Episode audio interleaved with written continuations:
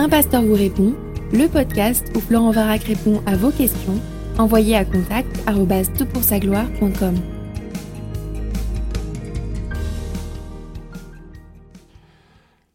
question est posée. Bonjour Florent, je te remercie de prendre du temps pour équiper l'Église sur différents sujets. C'est une grâce de pouvoir en profiter. Depuis que je suis en France, je remarque une chose assez particulière, c'est le conseil d'administration composé au minimum de son président, de son secrétaire et de son trésorier.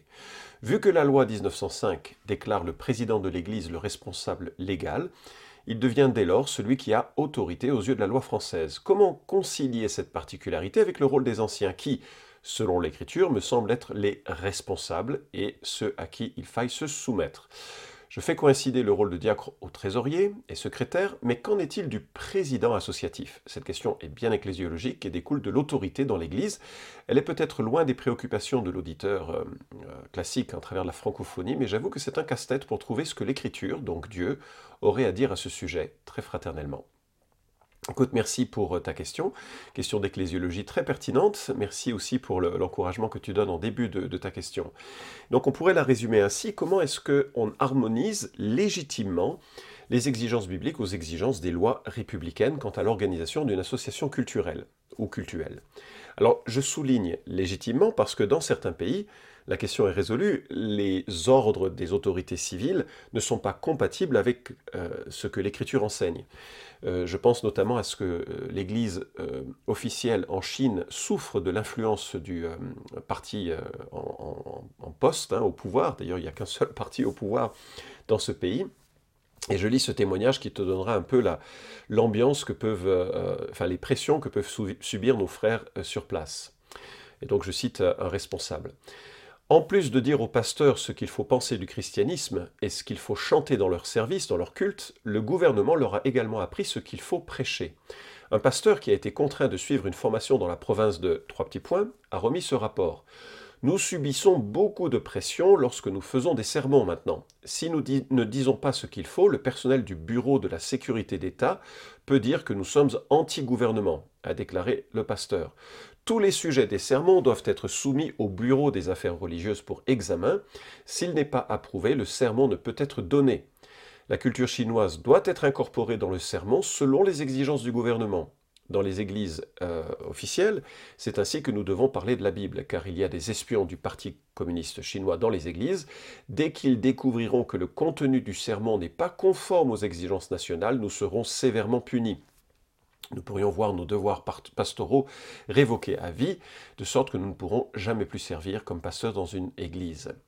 Un pasteur qui dirige une église dans la province de Trois Petits Points déclare qu'il est tenu de consacrer au moins 10 minutes de chaque sermon à la culture chinoise traditionnelle. De plus, il doit également parler de la culture traditionnelle chinoise lorsqu'il explique la Bible. Il a également été euh, chargé de faire des sermons sur le patriotisme et sur les principales fêtes traditionnelles chinoises. Fin de citation. Alors on n'en est pas là en France, nous n'avons pas ce genre de pression, ça pourrait venir, on réalise que la liberté de conscience est une liberté fragile, les événements actuels nous euh, rendent attentifs à cette euh, réalité, et finalement la liberté de culte date de 1905 en France. Alors, est-ce que l'imposition euh, de la loi 1905 sur l'écriture est peut-être harmonisée de façon légitime ou bien est-ce que nous sommes devant une contradiction flagrante? Alors je vais répondre en trois temps, et je vais déjà remarquer, euh, premièrement, ce qu'est le leadership biblique. Et tu as raison de parler des anciens. Il me semble que euh, le leadership biblique, dans l'Écriture, se fonde sur un collège de responsables. Et en même temps, il y a une grande flexibilité, ayant dit ceci, euh, par les diversités de situations que l'on trouve dans le Nouveau Testament. Et donc, il n'y a pas de modèle absolu normatif que l'on peut tirer de l'Écriture, si ce n'est ses principes une collégialité plurielle, enfin donc une collégialité dans l'autorité de l'Église, ce sont les anciens ou les évêques, et puis un service selon les dons, les appels, les vocations, les compétences, et là on a la place d'un ministère pastoral. Mais je note que lorsque Paul donne les critères d'un ancien en 1 Timothée chapitre 3, ils sont sensiblement différents des critères que l'on trouve en Tite chapitre 1. Comment l'expliquer? Eh bien, euh, pour Timothée qui est à Éphèse, c'est une église très établie, très solide, les anciens ne peuvent pas être des nouveaux convertis. Ce n'est pas une exigence que l'on trouve chez Tite, parce que l'église est euh, beaucoup plus récente. et qu'elle euh, est en train d'émerger et on se rend compte que ce n'est pas forcément une contrainte possible. Donc il faut être sage dans l'application de ces principes en fonction euh, du développement d'une église. Je fais partie d'une implantation d'église qui est en train de devenir une église mûre. Euh, nous avons quelques anciens et le budget est en train de prendre de, un essor significatif avec la construction de bâtiments. Les compétences deviennent de plus en plus compliquées à assumer au sein de l'église et donc on est dans une phase de structure plus importante que lorsque nous étions dans une phase euh, très fraternelle euh, et, simple dans son organisation euh, lors du début de la vie d'Église. On trouve également un certain nombre de mots différents du terme ancien ou évêque, comme les termes conducteur, que l'on trouve notamment en hébreu, ou bien dirigeant, que l'on trouve notamment en 1 Thessaloniciens 5.12, ou bien du don de gouverner en 1 Corinthiens 12, 28. Donc on a, on, a des, on réalise que c'est assez pluriel les possibilités euh, de structuration d'une vie d'Église. Alors qu'en est-il du pasteur dans ce contexte? Ben, Le pasteur, c'est un don spirituel parmi d'autres, selon Éphésiens chapitre 4, et donc on peut lui attribuer une fonction de euh, nourrir l'Assemblée par ses prédications, de conduire euh, l'orientation générale de l'Église avec un groupe qui a l'autorité, le groupe des anciens, qui permet aussi de, fonctionner avec une diversité salutaire pour l'Église. Euh, je note aussi, et c'est la dernière remarque que je ferai euh, à ce sujet, c'est que les métaphores principales qui décrivent le, ministère, euh, le leadership dans l'Église, c'est la métaphore du berger, la métaphore du serviteur et la métaphore du gérant. Donc on n'est pas dans une métaphore de dirigeant, on est dans des euh, métaphores de mise au service d'eux pour le bien d'autrui et une gestion de la part d'eux. Et bien sûr, nous sommes des gérants de ce que le Christ euh, nous accorde en tant que responsable d'une Église. Deuxième remarque, cette fois-ci sur euh, les exigences des associations. Alors je ne suis pas juriste et j'ai pas osé euh, déranger les, frères euh, du CNEF. Il y a toute une commission remarquable qui s'est qui, qui mise en place avec une, aide juridique que l'on peut consulter si l'on est justement membre du CNEF, ce que je recommande pour les, les unions d'église bien sûr.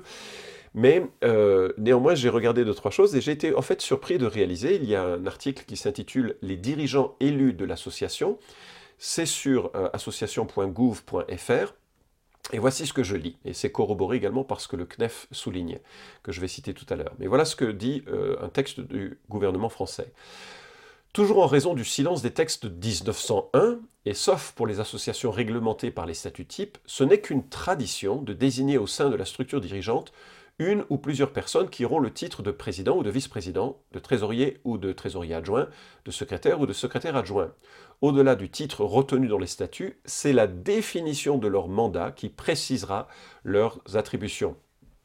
Et donc, elle continue, les dirigeants d'une association euh, sont considérés comme les mandataires. Leurs compétences, leurs pouvoirs, tant par leurs actes de gestion interne qu'externe à l'association, sont définis par les statuts, voire par les statuts types pour les associations Les dirigeants de l'association sont nommés par l'Assemblée générale ou par le conseil d'administration lorsque cette instance existe, et c'est au sein du conseil d'administration que les dirigeants qui représenteront l'association seront élus. Euh, voilà de façon très explicite une réponse à ta question. Il n'est pas nécessaire de formuler les choses avec cette notion de présidence moins fiable mais quand même souvent bien renseigné, Wikipédia dit la même chose. Une association peut fonctionner sur un mode horizontal. Il n'est pas nécessaire d'avoir une structure hiérarchisée, président, secrétaire, trésorier. D'autre part, la loi de 1901 ne définit pas les mots président, trésorier, secrétaire, donc lorsqu'une association utilise ces trois notions, elle doit précisément les définir dans ses statuts. J'ai consulté le site du, CNEF et voici ce que nous lisons.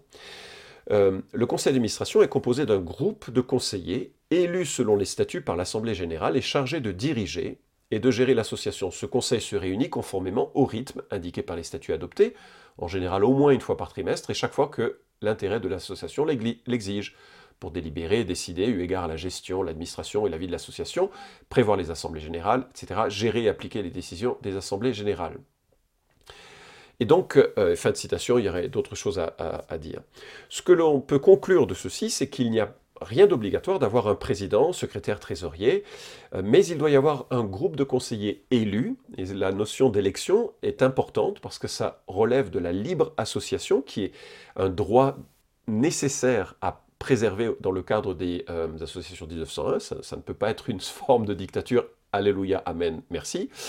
Et euh, il doit y avoir donc un processus clair de nomination de ces dirigeants et un contour de leur mandat.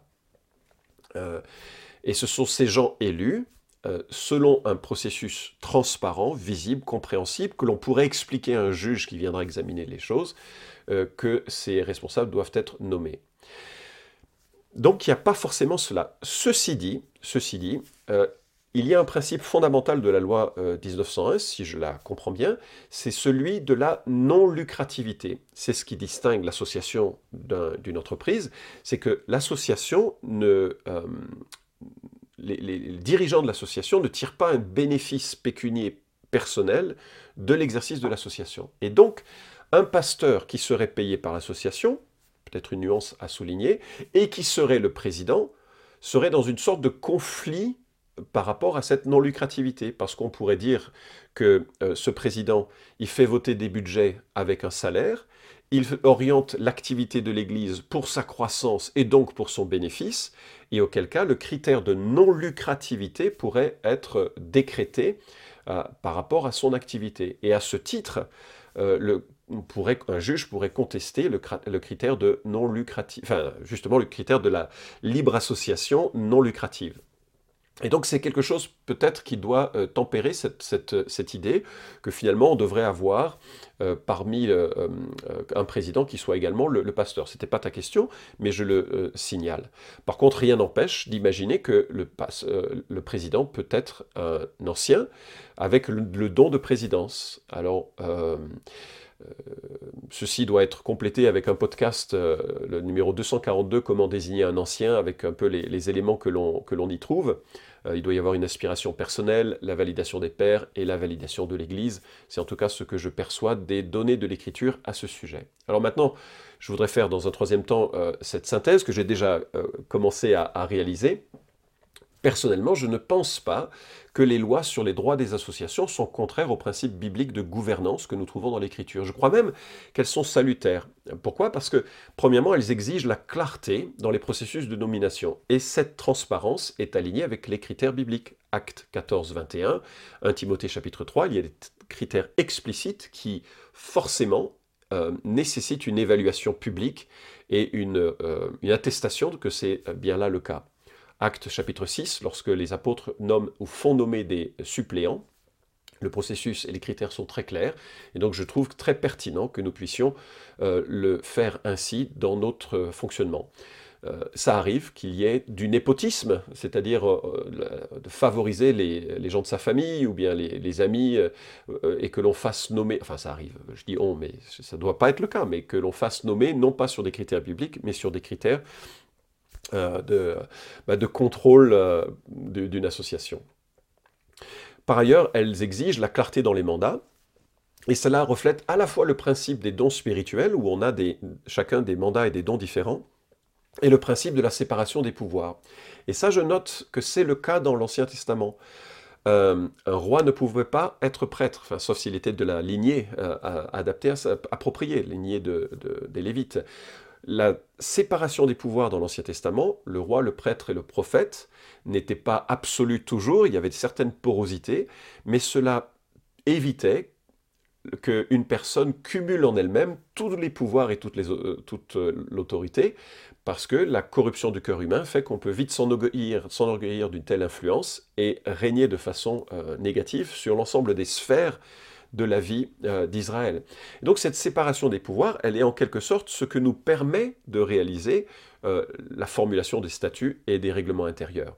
Il y a des dons différents et le fait de pouvoir les reconnaître, et notamment dans un don de présidence, présidence administrative notamment, euh, il y a une, possibilité euh, d'abord de mettre à contribution des frères et des sœurs qui ont la, capacité de le faire, et puis il y a aussi la, possibilité pour le pasteur de se décharger de tâches qui seraient plus administratives et qui, en ce sens, reflètent bien l'orientation qui devrait être prioritaire chez lui de l'enseignement et de la prière. Je note par ailleurs que euh, Dieu en personne scinde en son sein euh, les fonctions principales. Nous croyons à un Dieu trinitaire dont le Père est un ordonnateur général du plan du salut et, du plan général de, l'humanité. Le Fils est le réalisateur de ce plan du salut. Il vient en chair et en os pour porter notre péché à la croix, mourir et ressusciter pour nous. Quelle grâce extraordinaire. Il accomplit le sacrifice euh, qui, nous, qui nous sauve. Et le Saint-Esprit vient appliquer cela à nos propres vies.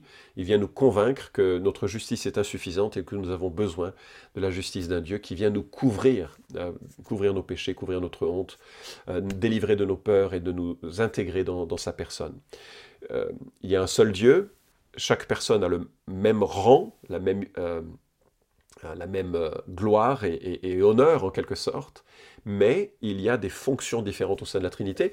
Ce modèle devient le modèle du couple, devient le modèle de l'Église, et en ce sens, c'est une belle chose de pouvoir euh, séparer les choses.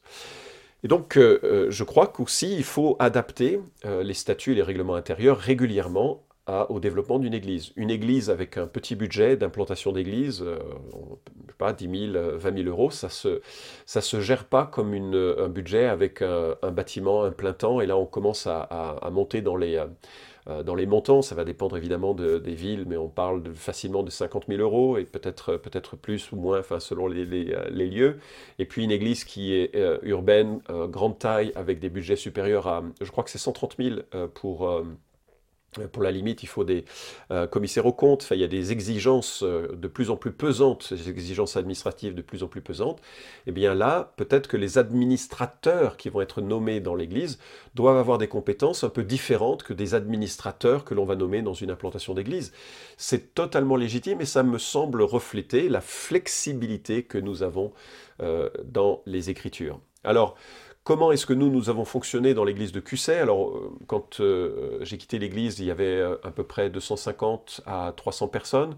en termes de membres, on était vraisemblablement, j'ai plus les chiffres en tête, mais autour de 130 membres, quelque chose comme ça. Et euh, euh, on a modifié euh, beaucoup les, statuts et les règlements intérieurs au fil des années, en fonction aussi des situations, en fonction des problèmes aussi que nous avons rencontrés. Et ça, ça fait partie de, l'historique d'une association qui fait qu'elle doit vivre les, les, l'institution de l'Église doit vivre avec la réalité de l'Église. Mais dans notre assemblée, voilà comment nous avons euh, défini les choses. Les anciens ont la charge doctrinale, spirituelle et éthique, et le pasteur fait partie des anciens. Les diacres euh, ont les charges pratiques et mettent à disposition leurs euh, capacités pour pouvoir faciliter le ministère spirituel des anciens. Tout étant spirituel, bien sûr, mais ils ont plus une tâche pratique, une orientation pratique.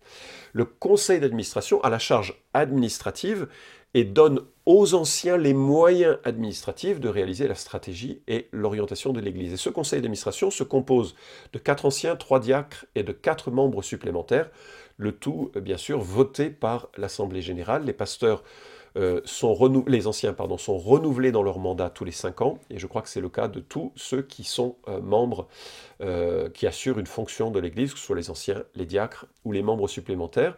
Le pasteur est membre de droit du conseil d'administration, mais il ne peut pas être le président de l'association. Et le conseil d'administration élit en son sein un bureau avec tout ce que ça euh, implique de euh, représentativité. Et il n'y a pas de, soumission, euh, je dirais, au président en tant que tel, parce que l'autorité est dans un groupe d'individus. Et on parle évidemment de soumission euh, non pas de façon euh, servile, mais dans le contexte biblique, c'est-à-dire euh, de, toute l'orientation morale, doctrinale qu'il donne à, l'Assemblée. Et ça ne repose pas sur une personne, ça repose sur un conseil d'individus, ce qui permet de tempérer un peu les, aspérités parfois, les, les, regards un petit peu différents que l'on peut avoir sur telle ou telle situation. Voilà, j'espère que ça répond à ta question et, euh, en tout cas, on peut, euh, c'est l'occasion de prier pour nos autorités, plus particulièrement maintenant, alors que euh, des ministres ont évoqué des choses hallucinantes au sujet des évangéliques. Vraiment, ils connaissent pas grand-chose de, ce que nous sommes, ni dans notre histoire, ni dans notre fonctionnement.